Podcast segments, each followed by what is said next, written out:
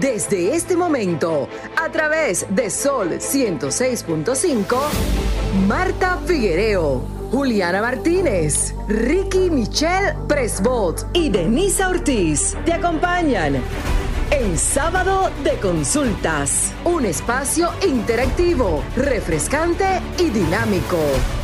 Ahora en Sábado de Consultas, por Sol 106.5, la más interactiva.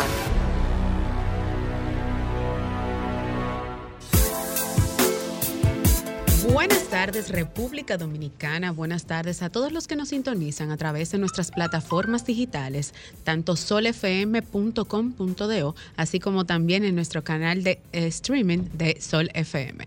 Como cada sábado, contentísima de poder llegar a los hogares dominicanos y también a nivel internacional, ¿por qué no? Y de la mano y siempre acompañada de la bellísima Marta Figuereo. Buenas tardes. Buenas tardes, Denisa. Feliz sábado. Feliz sábado. Este, estamos contentos por estar una vez más aquí en Sábado de Consulta con el contenido, como tú dices, en la más interactiva, un contenido sumamente importante, donde usted es el protagonista y nuestros especialistas son sus profesores. Así que mantenga la sintonía y siempre esté pendiente para que nos llame para sus preguntas. Bueno, siempre también acompañada de... Marta te tituló la top, pero a mí me gusta de llamarle simplemente colágeno, Juliana Martínez. Hola, Denisa. Hola, Marta. Gracias. Acepto ambas. Acepto la top, acepto colágeno, como ustedes quieran. Pero oficialmente Juliana Martínez. Exacto. Em, bienvenidas nuevamente a todos nuestros oyentes a una nueva entrega de Sábado de Consultas, como siempre y muchas veces repito y lo seguiré haciendo, les traemos un contenido de calidad que les va a ser de utilidad a cada uno de ustedes, pero no sin antes compartir nuestras redes sociales, claro que sí, Marta. ¿Cuáles son sus redes sociales? Bueno, yo tengo eh, Figuereo M en Instagram y también en Twitter, Figuereo Rayita Bajo Marta. Ah, y en Facebook. Ah, aunque no lo, no lo escucho, no lo, no lo uso mucho. Marta Figuereo Miranda. Perfecto. Hay alguien por aquí que la pueden encontrar en todas sus plataformas ¿Con digitales. Qué nombre? ¿Con qué nombre? en todas mis plataformas digitales, al igual que nuestro espacio, como, bueno, el de nuestro espacio, arroba S Consultas RD, tanto para Facebook, Instagram y Twitter. Y bueno, humildemente, como es Juliana, en todas mis plataformas, digitales, como arroba Denisa Ortiz. y la suya, Juliana. Bueno, a mí me pueden encontrar por ahora únicamente en Instagram como Juliana Martínez C7. Bueno, interesante. así es, eh, así eh. es. Pero luego de las redes sociales, lo que siempre sigue aquí en nuestro programa y una de mis partes favoritas realmente, nuestras miradas de hoy. Así es, son esos, ese top 3 de la semana que fueron tendencias o que en su defecto son como las acostumbradas por Marta, que siempre nos trae unas miradas muy reflectivas que tocan el alma de cada uno de nuestros oyentes, que de manera recíproca siempre nos hacen ese feedback de que llegan y que en muchas ocasiones son su salvaguarda en la semana. Pero como cada sábado, hoy voy a, vamos a iniciar con nuestro colágeno. Adelante, Juliana. Bueno, pues con mucho gusto empiezo yo. Mi mirada de hoy se trata de los trabajos que el COVID-19 ha habilitado o ha potencializado, porque muchas veces he visto que se hace más énfasis en los trabajos, eh, bueno, en el impacto negativo que la pandemia ha tenido en los trabajos y en la economía, pero yo entiendo que también hay que resaltar las cosas positivas que la pandemia ha traído para el mundo laboral y algunos de los trabajos que, bueno, les voy a compartir algunos ejemplos de algunas opciones que tienen para trabajar desde casa, que se han pues normalizado durante la pandemia y que se, ha, se han visto y comprobado que son de utilidad y pues son maneras de ganar ingresos desde el hogar. Eh, una opción es traductor de textos, aquellos de ustedes que saben un idioma aparte del español, que quisieran asistir a páginas web, a empresas o instituciones a traducir. Este es un trabajo que se puede hacer desde casa. También enseñar algún, algún otro conocimiento que tengas, sea de matemáticas, de química, de administración, cualquier conocimiento que tengas que entiendes que puedas, que puedas servir a otra persona. Puedes dar tutoría desde tu hogar de manera virtual otra opción es trabajar de asistente virtual, que es básicamente desde tu hogar servir a diferentes instituciones como asistente.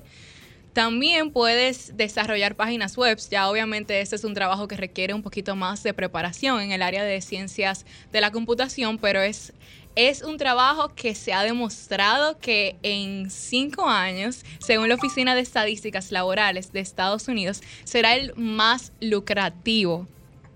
También puedes hacer una tienda en línea o puedes trabajar eh, marketing de afiliados, diseñador gráfico, puedes trabajar con plataformas digitales, invertir en la bolsa de valores y un sinnúmero de cosas más. Para concluir mi mirada y el mensaje que quiero pues resaltar aquí es que la pandemia no solo nos ha cerrado puertas en el aspecto laboral, sino también nos ha abierto un sinnúmero de oportunidades, las cuales tenemos al alcance un teléfono. O sea, si, si tienes un dispositivo electrónico desde tu hogar, puedes generar ingresos y lograr superarte como persona. Simplemente hay que ver el lado positivo y puedes investigar sobre estas oportunidades. Así es, y la, la ventaja de, de tu mirada y de esos trabajos, Juliana, es que no hay discriminación por edad porque tú estás trabajando desde tu casa y eso es muy importante. Bueno, eh, como decía Denisa al principio, mi mirada es una mirada reflexiva, no es algo extenso, pero sí me, ah, mm, me llenó y quiero compartir. Y es con relación al Proverbios 22.6, que dice que instruye al niño en su camino y aun cuando fuere viejo no se apartará de él. Eh, muchas veces eh, en estos tiempos que hay tanta modernidad, eh, a veces nos perdemos. Eh, hay muchas personas que hablan en las redes con relación a que si hay que dar a los niños, que si no se pueden corregir. Y yo creo que en cierto modo se le ha dado mucha ala, porque hay que corregir a los hijos. Hay que darle costumbre. Porque si tú no das costumbre, si tú no corriges, mañana tú no tendrás eh, el momento o la oportunidad de tener una voz alta para decirle ahí no. Entonces, con relación a esto, por eso es que muchas veces, como estamos viviendo, yo pensaba que, un ejemplo, los buenos eh, somos más. Eh, las informaciones siempre que la gente está mala, que la pandemia en vez de la gente cambiar, la gente se ha puesto mala. No, los buenos somos más. Eh, pero lo que pasa es que los buenos nos estamos quedando callados, nos estamos quedando mudos. Eh, estamos viviendo como una indiferencia de la necesidad y del dolor de los otros. Pero es tiempo, no solamente cuando nos interese, es un interés común para todo el mundo. Tenemos que salir con la voz cantante, tenemos que salir a hablar, porque el mundo se nos está yendo de las manos, junto con nuestros jóvenes. Así es que yo estoy dispuesta a seguir hablando. Wow. Wow, muy fuerte. Yo estoy segura que entre nuestros oyentes también hay personas que se van a sentir inspiradas con esa reflexión y que también están dispuestos a ser parte del cambio y están dispuestos a hablar. Así es. Definitivamente que sí. Me sumo al igual que Marta. Bueno, pero como cada sábado mi mirada está enfocada en temas de tecnología y este sábado no es la excepción, puesto que el sábado pasado anunciamos que el martes, el miércoles 7 de septiembre, la empresa latinoamericana con sede en Cupertino, California, realizó lo que ellos acostumbran, el Apple Event o el evento de Apple. Eh, como cada año celebró su, en esta ocasión su 15 aniversario Señores, iPhone tiene 15 años que salió. El primer iPhone salió hace 15 años. Y, ellos están ya en la versión 14 y como era de esperarse, utilizan septiembre siempre para anunciar cuáles son esas primicias que nos traen dentro de sus aparatos tecnológicos y esta no fue la excepción. Hemos conversado muchísimo, hay muchísimos memes en las redes sociales a propósito del lanzamiento de este iPhone 14, pero lo que de manera particular vengo a traerles son esos tips que no se han anunciado. ¿Cuáles son esas diferencias que tiene el iPhone 14 en comparación con el iPhone 13. Muchos dicen, ah, no, es la misma versión, lo único. Les cuento, señores, que iPhone ya no traerá mini. En esta ocasión salen los que son los teléfonos mini, solamente tendrán el iPhone 14, el iPhone 14 Plus y el iPhone 14 Pro y el Pro Max. No tendrán el tamaño que tengo yo, por ejemplo, que es la versión mini, ya no estará a la venta dentro de su gama de productos. Y las tecnologías que trae el iPhone 14 versus el iPhone 13 son las siguientes cámaras y sensores mejorados.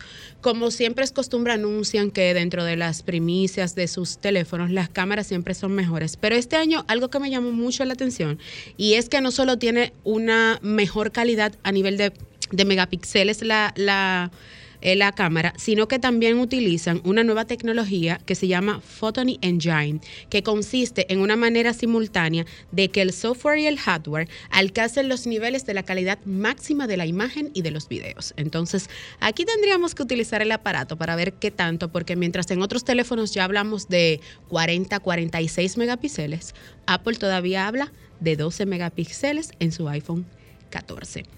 Les cuento que la cámara tendrán en esta ocasión 48 megapíxeles en, los modelos Pro y Pro Max y también el chip que ha llamado muchísimo la atención porque me, me hablan del chip A16 Bionic y ¿estará República Dominicana preparada para que sus compañías tengan este tipo de chip? Pues creo que no. La detección de accidentes es otra de las opciones que el iPhone 14 ofrece a través de su sistema operativo iOS 16 y este te permitirá detectar accidentes de tráfico y alertar de manera automática a los, a los servicios de emergencia en ocasiones de que ocurra algún accidente. Finalmente, son tres nada más. Las pantallas siempre estarán encendidas en el Pro. Cosa que me llamó mucho la atención porque para nadie es un secreto que a nivel de comparación entre equipos de la marca iOS y la compañía Samsung, la duración de la, de la, capacidad de la batería en los Samsung siempre es superior a la de los iPhone. Entonces, con esta alusión de que las pantallas siempre estarán encendidas, ¿qué capacidad traerá la batería del iPhone 14? Vamos a comprarlo. Vamos a Bueno. comprarlo, exacto. Marta dará su viaje próximamente a California, como siempre sacrificada. Sí, esos sacrificios, esos sacrificios se disfrutan realmente. Así Me es. imagino.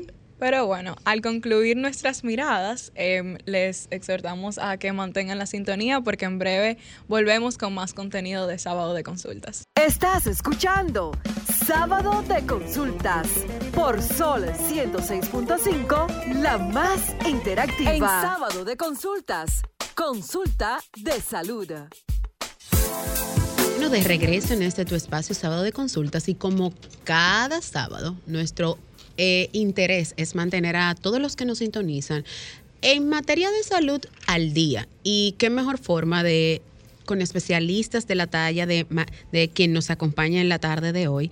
Y justamente el pasado día 8 celebramos el Día Mundial de la Fibrosis Quísticas y muchos de nosotros nos consultaban por la fibrosis quísticas. Esta enfermedad es muy poco mencionada en la República Dominicana, pero no sabíamos sobre qué se, eh, sobre qué se enfocaba y cuáles eran las personas más afectadas. Y justamente por eso hoy nos hemos dedicado a investigar sobre esta enfermedad y de qué, y en la mejor compañía de la neumóloga internista, la doctora Magdalene Ceballos. Bienvenida a nuestro espacio. Muchas gracias. Qué placer compartir con ustedes un tema tan peculiar como lo es la fibrosis quística. Peculiar por el hecho de que, si bien es cierto, no tiene la mayor de las incidencias, la forma en la que afecta la calidad de vida y la sobrevida de estos pacientes es bastante significativa. Por ende, siempre será un tema muy interesante a compartir con la población general de, de manera que podamos tener un mayor alcance tanto en el diagnóstico como en el inicio del tratamiento de esta condición. Algo que me, Magdalene, me llamó la atención y que me, me asustó, y yo pensaba, ¿cómo? Y es posible, con relación a la fibrosis quística, que no sabía que era una enfermedad he- hereditaria. Pensaba que se podría transmitir a través de algún eh, organismo. Sí, claro que sí. La fibrosis quística como tal se define de hecho como un trastorno genético complejo, progresivo, evolutivo y que está presente desde el primer momento del nacimiento. Es decir, el niño nace con la condición. Y para poder ser heredada es necesario que pueda el, el padre o la madre ser por lo menos portador del gen defectuoso de manera que pueda ser transmitida la enfermedad a su descendencia. Pero es una enfermedad meramente genética, autosómica recesiva. Esto implica que debe ser eh, o estar presente el gen defectuoso tanto del padre como de la madre. Doctora. ¿y en qué consiste exactamente la fibrosis quística? ¿Cómo se manifiesta en el cuerpo? ¿Cuáles son sus efectos en la persona pues que porta esta enfermedad? La fibrosis quística lo primero es que se caracteriza por una afección de las glándulas exocrinas de nuestro cuerpo o exócrinas, que son conductos o glándulas que se dedican a producir secreciones que van a ser vertidas a la superficie corporal por lo general, pero igual, igualmente también pues la producción pancreática se ve afectada. De manera que vamos a tener un moco o una secreción muy espesa, muy viscosa, que puede enlentecer o puede bloquear el adecuado, en el caso de las vías respiratorias, el adecuado flujo de aire. Esto permite una acumulación de estas secreciones en las vías aéreas de estos pacientes, con lo cual pues son propensos a los procesos infecciosos en general y a verse colonizados por un sinnúmero de microorganismos característicos, dentro de los cuales tenemos la pseudomonas aeruginosa, tenemos el Staphylococcus aureus, el Haemophilus influenzae, pero no solo esto, ya que a pesar de que el pulmón es uno de los órganos que con mayor frecuencia determina la gravedad y la mortalidad de estos pacientes, también se ve afectado el páncreas exócrino o exocrino, de manera que vamos a tener un déficit de la producción de, de, enzimas pancreáticas, con lo cual pues se manifiestan los síntomas de mala absorción o de desnutrición también en estos pacientes. Doctora, al inicio de su intervención nos informaba que el proceso de esta enfermedad es genético, es hereditario. Entonces habló de que ambos padres deben de tener la enfermedad. Pero existe la posibilidad, porque todo en la ciencia humanamente es posible, de que un padre lo tenga, pero la madre no, y el niño salir con la enfermedad. Se necesita el par de genes que sea defectuoso para el niño poder desarrollar la condición. Si la madre es portadora, pero el padre no, mm, realmente la incidencia es prácticamente nula.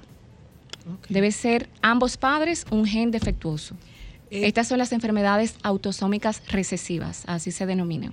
En el caso, bueno, podría ser como en el caso que, que los padres no sepan, pero hay que saber qué tipo de tratamiento y qué tiempo puede durar con vida esa persona y si puede haber una que sea leve o, hay una que sea crónica. Si existe alguna clasificación. Las clasificaciones. Realmente todos los pacientes con fibrosis quística a la larga van a cronificarse porque la enfermedad no tiene cura sí tiene tratamiento y con este tratamiento puede aumentar la esperanza de vida y la calidad de vida de los pacientes.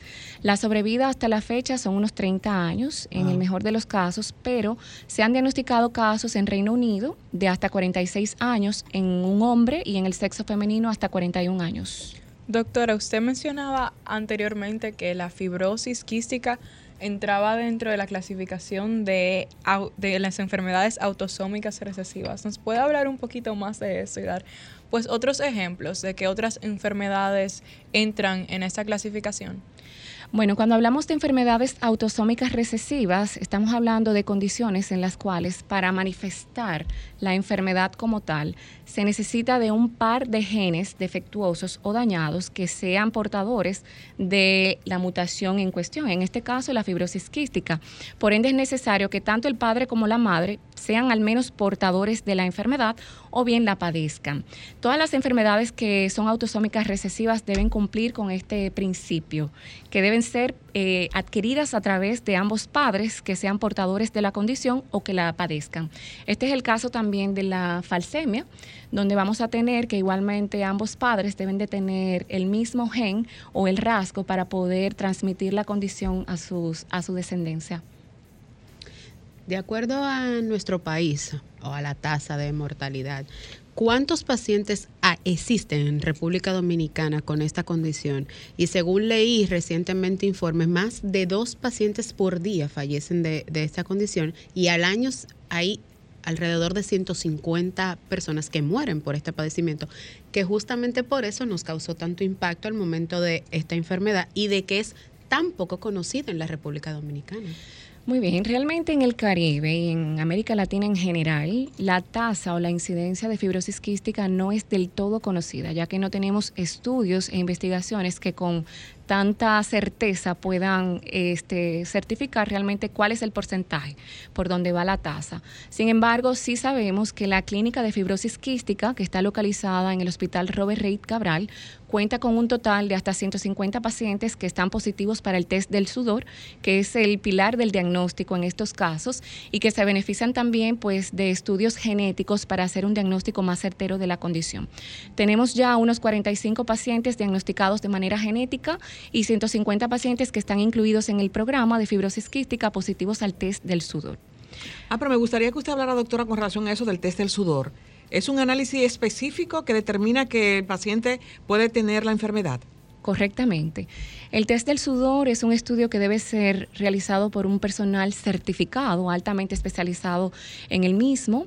Y bueno, consiste en la colocación de gasas que están embebidas en pilocarpina, el cual es un fármaco que va a inducir la sudoración. Se colocan a nivel del antebrazo del paciente y mediante iontoforesis con electrodos, pues se induce la sudoración a este nivel. Posteriormente se realiza una recolección de este sudor para medir las concentraciones de electrolitos en el mismo. De estar superior a 60 milimol por litro o 60 miliequivalentes por litro se considera positivo. Ya pruebas con un valor inferior a 40 se consideran negativas. Sin embargo, cuando están entre 40 o 59 ya se considera indeterminado y son pacientes que se benefician de un tamizaje para fibrosis quística. Con relación a la raza, ay, perdóname. No, eh, no, no, no, no se preocupe. Juliana, con relación a la raza, ¿qué raza es más propensa a tener la enfermedad? Sí que etnia. Esa es una muy buena pregunta porque verdaderamente que se preguntará muchas gentes. La fibrosis quística es una enfermedad que hasta hace poco tiempo se consideraba exclusiva de la raza blanca o caucásica, con una incidencia de uno por cada 2.500 a 3.000 nacidos vivos. Es decir, es una de las enfermedades hereditarias potencialmente mortales más frecuentes en la raza blanca. Sin embargo, debido a la mezcla racial que tenemos ya a nivel global, ya no tenemos razas puras No. ni castas, ya tenemos una mezcla racial donde, pues por supuesto que sí, la raza mestiza negra también se ve afectada, a pesar de que con una más baja incidencia. Oscila entre uno por cada 17 mil nacidos vivos en la raza negra. En nuestra raza, que sería más bien mestiza, mulata, como bien dijimos, es indeterminado el porcentaje de la incidencia porque no tenemos los estudios con el aval que puedan certificar por dónde va más o menos la tasa, pero sabemos que hay unos 150 pacientes. Tenemos muchas situaciones con esos estudios casi siempre, Sí. en todas las ramas. Sí, esperamos que en lo adelante puedan llevarse a cabo más estudios, sobre todo en nuestro país, para conocer cuál sería realmente el rango estimado de la incidencia y la prevalencia de esta enfermedad. Muy interesante, la verdad. Pero como decíamos al principio, este es el interactivo de la orientación y ha llegado el momento en el cual ustedes, nuestros oyentes, eh, pueden llamar para hacer sus preguntas a la doctora en este tema tan importante y tan interesante realmente. Así es. Así es, adelante Franklin. Comunícate 809-540-1065. 1-833-610-1065 desde los Estados Unidos. Sol 106.5, la más interactiva. Bueno, Retornamos, ¿verdad? Así es. Al interactivo. Eh, doctora, algo que me llama mucho la atención es que hablamos de genética, hablamos de que cuando dos padres con la misma condición, el niño sale con la, la fibrosis quística, pero ¿qué pasa cuando dos personas con FQ, como generalmente le, le llaman, o sea, con fibrosis quísticas, se besan? No, no pasa nada. No, No. pasa nada porque esta es una enfermedad que el niño la padece y la hereda desde el primer momento en el que llega al mundo. Ya tiene la condición, ya nace con ella. No se adquiere por contacto directo ni por ninguna otra vía. Es heredada de sus padres. Tenemos un contacto. Así es. Buenas tardes, ¿quién nos habla y desde dónde? Hola, mi nombre es Sara. Eh, yo tengo 26 años y tengo fibrosis quística. Y me da mucho placer poder escuchar y saber que esto se está hablando en este país. Nada más llamé para decir eso. Qué Wow, bueno, gracias, qué Sara, por tu bueno escuchar una paciente, un ejemplo, 26 años, excelente. Eso nos habla de que verdaderamente el avance del tratamiento y el diagnóstico en nuestro país va por buen camino. Eso Para los años 59, realmente la sobrevida de la fibrosis quística no pasaba los dos años de vida. Como mucho, algunos 3, 4 años. Sin embargo, ya tenemos pacientes de 30, 28 y hasta 40. Así Doctora, es. ¿cómo- y con el avance de, Ajá. Decía que con precisamente como dice la doctora, con el avance de la tecnología, los nuevos estudios y precisamente espacios que compartan información y, aporten a, la- a que los pacientes y la comunidad en general esté informado, pues definitivamente va por un buen camino y estoy segura que la tasa de mortalidad va a dar un, un giro positivo. Excelente. Bueno, gracias por la llamada de Sara. Y con relación a Sara, me gustaría saber qué tipo de tratamiento y cómo puede Sara cuidarse con relación a que ella es diagnosticada con fibrosis quística? Muy bien. Una vez ya se ha efectuado el diagnóstico de esta condición, que cabe resaltar, en muchos casos es infradiagnosticada, debido a que no se disponen de todas las herramientas, los estudios paraclínicos necesarios. Pero bueno, eh, una vez se realiza y se efectúa este diagnóstico, la primera medida es en el paciente excelente hidratación, mantener una hidratación enérgica importante porque el agua fluidifica todas las secreciones. Y estamos hablando de una condición en la cual vamos a tener secreciones muy espesas, muy viscosas que pueden pueden bloquear u obstruir pues el tránsito de aire a nivel de las vías aéreas, ya que estas secreciones se adosan a la mucosa del epitelio respiratorio y en muchos casos es imposible ser ex- ex- expectoradas por el paciente en general. Por ende, la hidratación funciona como un mucolítico que permite una mejor fluidificación de las mismas y que puedan salir de manera más adecuada. Número dos, igualmente el uso de fármacos mucolíticos como tal, como lo es la N-acetilcisteína que permite también por igual pues fluid- fluidificar las secreciones en general. Tenemos también otros fármacos antibióticos, ya que como bien dijimos, estos pacientes por lo general, debido a la acumulación de secreciones, pueden presentar procesos infecciosos a repetición. Por ende, los antibióticos están sumamente recomendados, sobre todo cuando hay colonización por pseudomonas aeru- aeruginosa, la ciprofloxacina, por otro lado, pues también tenemos la citromicina que tiene un uso muy conocido y muy popular en esta población de pacientes. El uso de la adornaza alfa, que es un fármaco que básicamente va a reducir las propiedades viscoelásticas que tienen estas secreciones en los pacientes también ha demostrado muy buenos efectos en cuanto al manejo y la evolución de estos casos. Y por último, tenemos también fármacos modu- moduladores de lo que es la genética, el gen CFTR, como el Ivacaftor, el, el el Umacaftor, entre otros. Yo pregunto, doctora, con relación a, al virus del COVID-19, ¿cómo sería el tratamiento de estos pacientes? Porque el COVID afectaba mucho los pulmones y la fibrosis quística eh, ataca primero los pulmones. ¿Cómo fue, el, ¿Cómo fue el tratamiento? ¿Cómo era el cuidado de, de estos pacientes?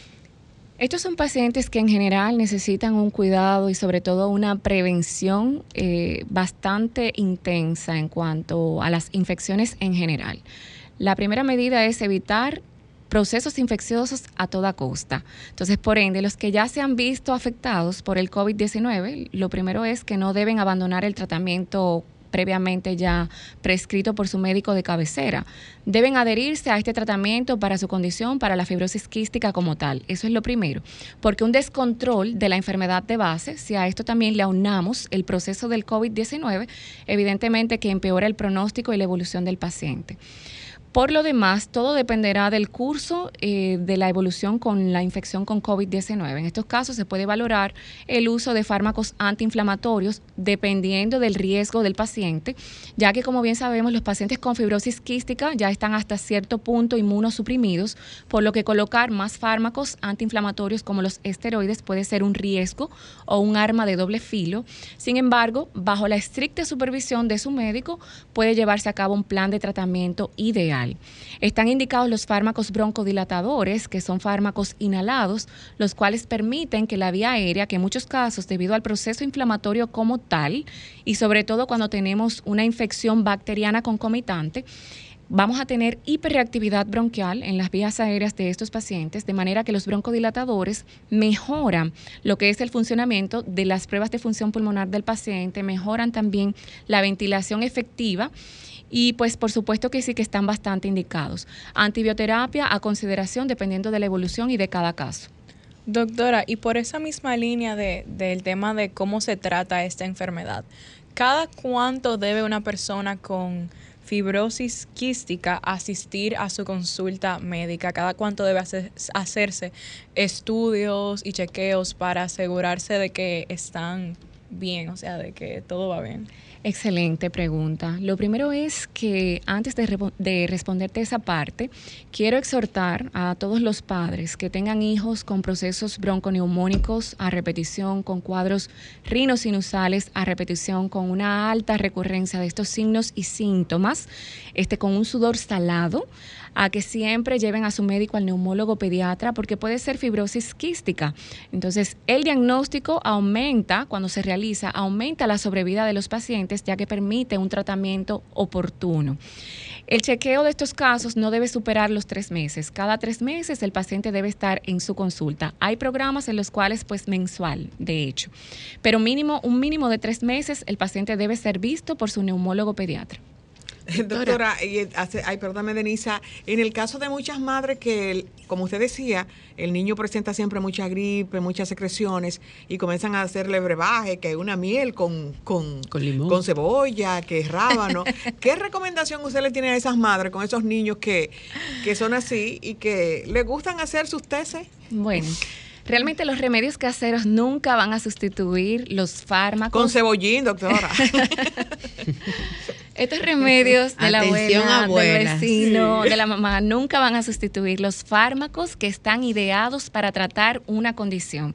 Ahora bien, lo cierto es que los té, siempre y cuando no tengan componentes extraños, mezclas de procedencia dudosa, este, sean eh, componentes naturales, realmente no son dañinos, siempre y cuando no se cumplan, se cumplan estos criterios que acabamos de mencionar no sean dañinos, no tengan componentes extraños ni componentes también adicionales como farmacológicos, se pueden hacer. Ahora, lo que nunca deben es sustituir que el paciente acuda a la, consulta en busca de ayuda.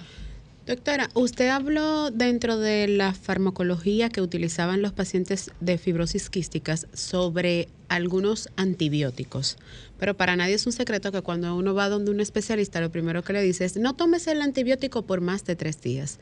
¿Qué pasa con este tipo de pacientes que tienen que consumirlo constantemente y cómo cuidarían las paredes de su estómago, porque también el consumo excesivo de un medicamento me imagino que traerá algún efecto secundario. Sí, la parte de los tres días de los antibióticos dependerá de cada caso. Cada caso es diferente. Hay pacientes que con siete días está bien, pacientes con cinco días, ok. Algunos necesitan hasta 10, 14 días. Todo dependerá de cada paciente de manera individualizada. Ahora, si bien es cierto, como bien acabas de mencionar, los pacientes con fibrosis quística normalmente tienen una condición que se denomina polifarmacia, es decir, están polimedicados, tienen un arsenal de tratamientos, de pastillas, de medicamentos y es que son necesarias. Necesitan enzimas pancreáticas sintéticas para poder absorber los nutrientes de los alimentos que consumen, necesitan tratamientos antibióticos no de manera permanente, pero sí constantemente. Son pacientes que en muchos casos el tratamiento antibiótico puede ser prolongado. Este, todo dependerá del curso y la evolución de cada paciente. Este, en muchos casos se usa, como ya bien mencionamos, tanto los fármacos este, como la ciprofloxacina, la acitromicina, betalactámicos de amplio espectro. Otros, eh, otros pacientes también necesitan de fármacos inhalados antibióticos como la ah. tobramicina en caso de que se haya identificado la presencia de una pseudomona aeruginosa. Todo esto ciertamente puede tener un efecto a nivel gástrico, pero por ello es muy importante la protección gástrica. Usted habla de inhalador y justamente no se me puede quedar esa pregunta. ¿Qué pasa cuando el niño, aparte de la condición de fibrosis quística, también tiene el padecimiento de asma. y ambos se conjugan? Exactamente, bueno, en estos casos es un poquito más tórpido, es mucho más difícil porque el asma por sí solo ya es un arte. El tratamiento del asma es un arte que amerita por igual pues también de un sinnúmero de medicamentos. Que nomás si a esto también le añadimos el hecho de una fibrosis quística. Sin embargo, no debe esto eh, amedrentarnos. Lo importante es que el paciente se adhiera a su terapia tanto para el asma, con el uso de sus inhaladores previamente prescritos por su médico neumólogo. Y lo siguiente es que tenga un acercamiento a su médico de cabecera con un seguimiento estricto y directo, de manera constante con su neumólogo. Yo pienso, doctora, que tendríamos que tener más de una hora para seguir hablando de la fibrosis, fibrosis quística, pero eh, se nos acaba el tiempo. Es bueno que usted nos recuerde sus redes y darle las gracias por tomar parte de su tiempo y venir a compartir tantas informaciones con nosotros. Gracias a ustedes. Me pueden encontrar en Instagram como Neumo Ceballos. Ahí estoy a servirles. Y sus contactos para todas esas personas que quedaron con alguna duda y quieren hacerlo de manera particular porque a veces somos medio tímidos y no nos gusta llamar. Así es. Me pueden encontrar en el Centro Médico Monumental los lunes y los viernes a partir de las 8 de la mañana, los viernes a partir de las 4. En la Clínica Altagracia también martes y jueves 8 a.m. y en la Clínica Abreu los lunes y los miércoles a partir de las 2. Así es. Bueno, a ustedes que nos sintonizan, les exhortamos a que mantengan la sintonía porque luego de esta pausa tenemos muchas informaciones interesantes que comentarles con ustedes y compartirlas como cada sábado. Adelante, Franklin. Estás escuchando Sábado de Consultas por Sol 106.5, la más interactiva. Ahora, consultas de marketing en Sábado de Consultas. Bueno, pues estamos de vuelta ahora con nuestra consulta de marketing y nos encontramos con Maciel Chupani, abogada y fundadora de la organización Aleteo, una fundación que la verdad desde que la conocí recientemente me llamó demasiado la atención y no podíamos dejar de traerla aquí para hablar sobre, sobre responsabilidad social y de varios temitas que sé que, que van a ser de interés para todos nosotros. Así es. hola, Maciel. Bienvenida. Hola, hola, me siento súper feliz, súper emocionada de estar aquí. Mil gracias, Julie, por la invitación y yo sé que a ustedes también que están allá en casa les va a encantar conocer de Aleteo República Dominicana y todo lo que trae para los niños, jóvenes y adultos de nuestro país. Entrando en materia de una vez, porque me encanta, ¿cómo te surge la idea de una organización sin fines de lucro? Aunque estamos en el segmento de marketing, hay que hacer la salvedad de que es una organización sin fines de lucro que está dedicada al desarrollo social no solo de niños, sino también de jóvenes y, adultos, en la República Dominicana. Cuéntanos cómo le surge a Maciel Chupani esta idea de crear esta organización para concienciar el desarrollo social? Bueno, mira, desde muy, muy pequeña, desde que yo estaba en, el colegio, no es que yo sea vieja, ¿eh? No, para nada, para, nada, para, nada, pero desde Marta y yo estamos contentísimas porque no a la universidad. desde que yo estaba en el colegio, a mí siempre me gustó la responsabilidad social. Yo estudié en La Salle, La Salle es un colegio muy eh, de servicio y pues inmediatamente yo pues como que me llené de, esa, de esa aura de, servir. Y ahí pues yo fui como que aprendiendo como los niños, primero gateando, después caminando, en temas de responsabilidad social. Y yo pues fui misionera también, de hecho aún lo soy, de la Fraternidad Misionera Lasallista, o sea que siempre he estado ligada a temas de servicio. Pero ¿qué pasa?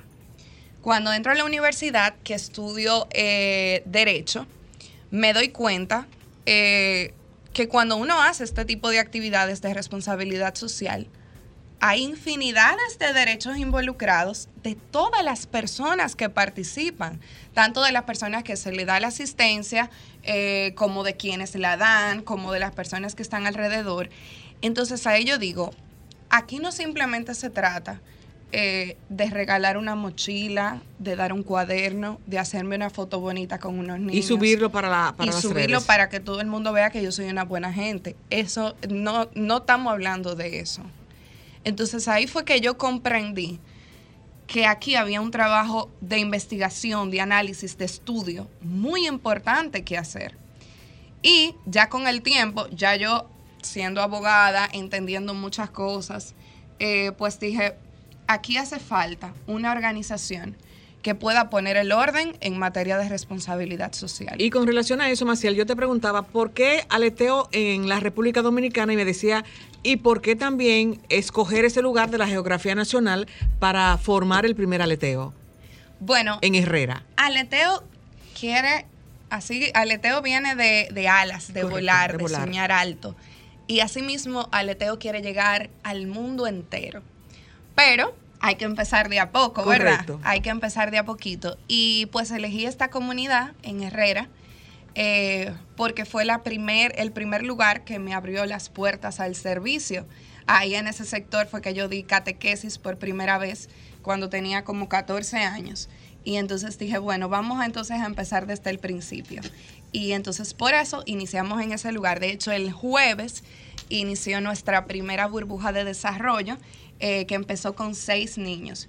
Porque parte de la filosofía de aleteo es que cada niño merece una atención especial. Nosotros no trabajamos con, con grupos. Bolote de gente, bolote de niños, repartidera porque aleteo no se trata de eso. Aleteo se trata de darle su valor y su espacio a cada persona. Maciel, y con relación a la última actividad que mencionas, la burbuja de desarrollo, me gustaría que nos hables, que ya tuve la oportunidad de conocer un poco sobre esto, de las cuatro alas en las cuales consiste Aleteo y también, pues, que nos aclares a qué público va dirigido la organización. ¿Es para un público abierto que le dan ayuda o a los niños, como mencionabas, adultos, ancianos?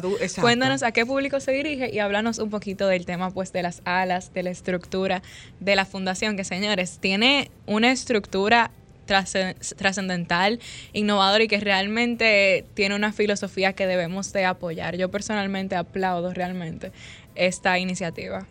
Bueno, les voy a contar así un poquito resumido. Bien. Bien. Aleteo es una organización comunitaria que trabaja para el desarrollo de niños, jóvenes y adultos, en principio en nuestro país. La idea es expandirse por el mundo entero y por todo nuestro país. Pero la idea consiste en la siguiente. Nosotros trabajamos bajo cuatro alas de funcionamiento. La primera es burbujas de desarrollo, que consiste en grupos pequeños en diferentes sectores que trabajan desarrollo social en sentido general. Educación cívica, medio ambiente, higiene, convivencia, eh, convivencia en comunidad, temas muy, muy básicos, pero que son esenciales para vivir en una sociedad en, en, armonía. Y de hecho comienzan con menores para que puedan replicarlo. Exactamente, por eso empezamos la primera burbuja, empezó con seis niños entre 5 y 8 años eh, que son espectaculares. Bueno, ahí le pasé a producción la foto de los niños. Ahí estamos viendo eh, el grupo Mariposa Azul, que es la primera burbuja. Y entonces esa es la idea. Entonces se van a ir formando burbujas, tanto de distintos grupos eh, que coincidan en edad o en sexo o en necesidades sociales. por ejemplo, este grupo que abrió ahora es de cultura dominicana. Nosotros vamos a estudiar acerca de la cultura dominicana, música, eh, baile, comida. Y entonces por ahí vamos a ir trabajando esa parte. Pero luego, por ejemplo, abrimos otra burbuja eh, que sea de formación eh, para el emprendimiento. Entonces ahí trabajamos, por ejemplo, mujeres de 30 a 40. Pero Aleteo quiere trabajar de a poquito, de a poquito. Aunque sean grupos pequeños, en pequeño y en poco es Caminando, que se eh, pa, es, pa, eh, step by step, paso a paso. Paso a paso, claro, y de pequeños pasos. Entonces, eso es burbujas de desarrollo. Por otro lado está eh, el ala de investigación y análisis. Como les comentaba ahorita, nosotros no nos interesa hacer las cosas por hacerlas, sino que todo sea pensado, estudiado, analizado, eh, evaluado. Entonces, la idea es hacer grupos de estudio en colegios, en escuelas, en universidades, que podamos juntos estudiar, aprender de responsabilidad social y sobre todo crear mecanismos, estrategias que nos permitan desarrollar actividades y programas de responsabilidad social que se acojan, número uno, a los lineamientos internacionales y, bueno, número uno todavía más, eh, a los derechos humanos y a los derechos fundamentales. Que las personas entiendan que para ayudar, que a mí no me gusta esa, mucho esa palabra, sino que para colaborar en el desarrollo de una persona. Esa es la mejor palabra, colaborar. Claro, verdaderamente hay que, que, pensar lo que uno está haciendo, porque no se trata como de hacer las cosas a lo loco. Entonces, por eso una de las salas de aleteo es exclusivamente dedicada a investigar y a crear estrategias para poder verdaderamente hacer un trabajo que impacte y que trascienda. ¿Y la ah, otra entonces, me faltan dos alas Exacto. más. Entonces, eh, la otra ala es cultura y deporte. Eh, y es precisamente eso, fomento de la cultura y el deporte a nivel nacional. Eh, habilitar grupos que sean para eh, fútbol, básquetbol, béisbol, clases de baile, merengue, salsa, bachata. Yo soy una persona que yo me sorprendo cuando yo conozco a un dominicano que no baila merengue. Eso a mí me, me sorprende, como que no no, no comparto eso. Exacto. Entonces, Aleteo, pues, quiere eh, llegar a llevar nuestra cultura a cada rinconcito, que todo dominicano sea de dónde viene, qué les representa, hacia dónde va. Su historia. Su historia, claro. Eh, también entonces tenemos por último el ala de asesoría en responsabilidad social empresarial que ahí es lo que comentábamos ahorita. Eh, las empresas muchas veces quieren hacer programas, proyectos para poder ayudar y, ser parte del cambio y, del de desarrollo y de la comunidad. Pero eso también lleva unos lineamientos y eso también eh, lleva unos procesos que hay que acatar para hacer las cosas correctamente. Así que si usted tiene una empresa, si usted no tiene una empresa pero quiere eh, crear un proyecto, quiere hacer alguna actividad, es bueno que se asesore correctamente. En aleteo eso no tiene ningún costo. Obviamente nosotros si usted no quiere hacer un aporte no nos ponemos guapos. Pero la idea es que el conocimiento llegue y que llegue a todo el que lo necesite y a todo el que lo quiera recibir. Juliana. Maciel, también nos interesa saber si alguna persona está interesada en formar parte de Aleteo como voluntario. ¿Hay algún requisito o están reclutando voluntarios actualmente? Y si lo están, pues sí, no, me gustaría que me hables de cómo puede alguien formar parte de pues esta tan brillante iniciativa. Bueno, les cuento un poquito. Ahora mismo todavía no tenemos como un programa de voluntarios como tal. Sin embargo, si nos contactan vía Instagram, eh, nos pueden, eh, le facilitamos el correo para que ahí usted nos envíe su CV. ¿Y por qué digo un CV? Porque aunque aleteo no es un trabajo, nosotros trabajamos partiendo desde... Eh, la investigación, el profesional, el qué usted sabe hacer y qué usted sabe dar. Porque no nos gustaría llamarlo para que usted vaya a servir refresco, sino que Exacto, si usted es médico, usted pueda ir y dar un taller de higiene. Si usted es abogado, pues entonces facilitar asesoría legal gratuita a un grupo de personas que lo necesiten. Eh, ahora mismo nos interesan mucho voluntarios psicólogos. Eh, para entonces trabajar ahí esa parte. Así que todos los psicólogos que se quieran eh, unir a Aleteo, pues son bienvenidos. Pueden escribir vía Instagram y ahí les pasamos el correo para que entonces nos pasen su CV.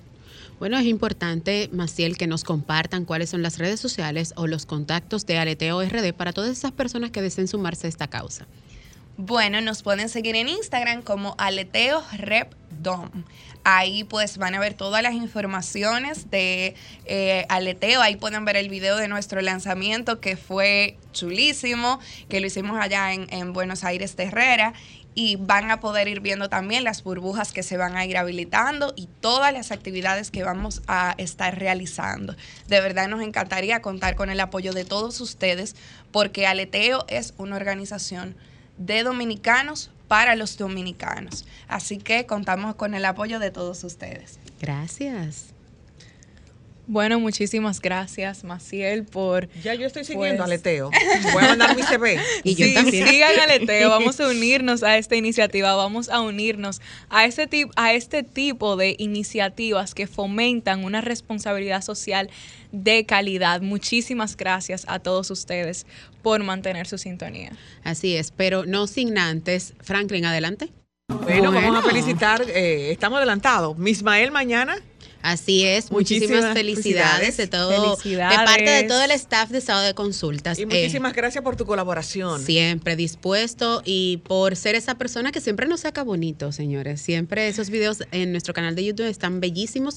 Gracias a Ismael García. Hoy está de cumpleaños también mi mejor amiga Laura Vargas. Felicidades, que la pasen súper bien, al igual que Nicole Turbí, parte esencial del staff de Medios Humarpo. Y desde acá les deseamos bienaventuranzas y que Dios siempre sea el guion y timón de sus vidas. Amén. Así es. Bueno, hasta el próximo sábado en otra entrega más de Sábado de Consultas. El, más interactivo. De la orientación. Sol 106.5, la más interactiva. Una emisora RCC Miria.